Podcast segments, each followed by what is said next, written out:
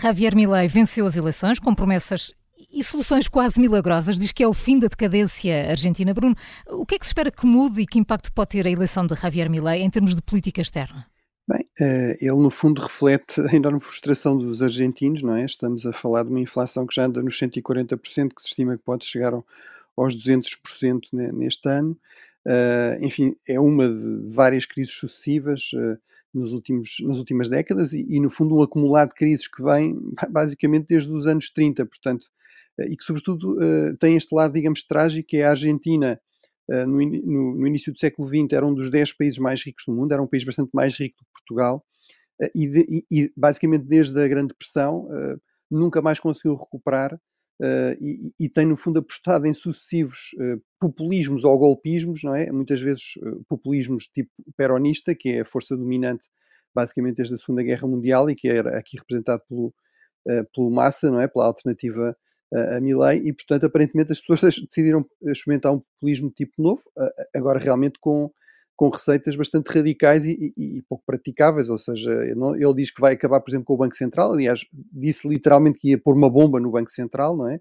Uh, também disse que ia, no fundo, dolarizar a economia, ou seja, passar a usar dólares em vez da moeda nacional argentina. Ora, um dos problemas da Argentina é que praticamente o Estado não tem dólares, não tem reservas de dólares, portanto não se percebe como é que o Estado pode, por exemplo, começar a pagar em dólares uh, se não os tem, não é?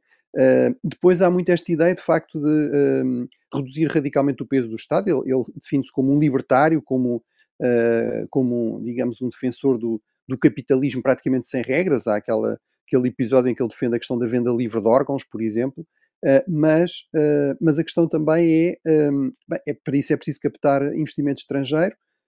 há falta de capital na Argentina e será que esse investimento vai apostar num país que revela sempre grande instabilidade. Portanto, há aqui muitas dificuldades. Também não tem maioria no Parlamento, embora a direita tenha, a direita mais moderada uh, de Macri daria essa maioria, mas isso implicaria ele moderar as suas propostas e fazer também, uh, tomar decisões difíceis, por exemplo, reduzir subsídios, reduzir apoios sociais que provavelmente serão impopulares se isso vier a acontecer. Portanto, tem este, estes problemas internos em termos externos.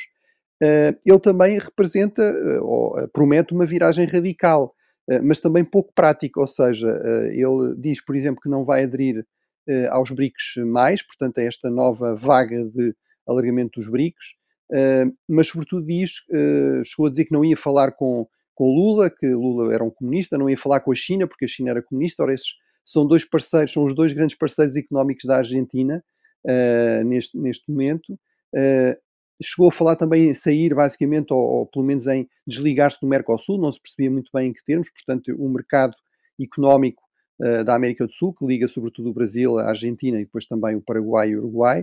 Uh, portanto, tudo isso parecem ser coisas muito pouco práticas.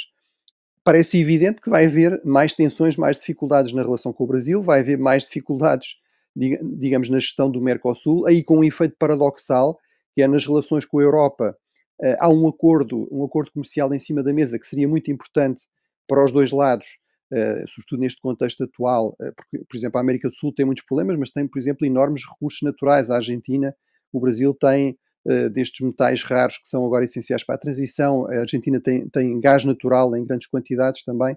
Portanto, havia este acordo de comércio livre entre a União Europeia e o Mercosul em cima da mesa, o problema é que, uh, à partida, Milley seria favorável a uma aproximação com, com, os países ocidentais, por exemplo, com a Europa, uh, mas é hostil ao Mercosul, portanto não se percebe muito bem em que ponto é que isso deixa este acordo. E a sua grande aposta seria as relações com os Estados Unidos, mas aí o problema também é que uh, uh, Milley tem grandes simpatias por Trump e, e vice-versa. Trump também já, já, lhes deu, já lhe deu os parabéns, mas não acontece exatamente a mesma coisa com Biden, portanto não se percebe eh, se, é, no fundo, essa ambição de aproximação eh, será realista com, com a atual administração americana.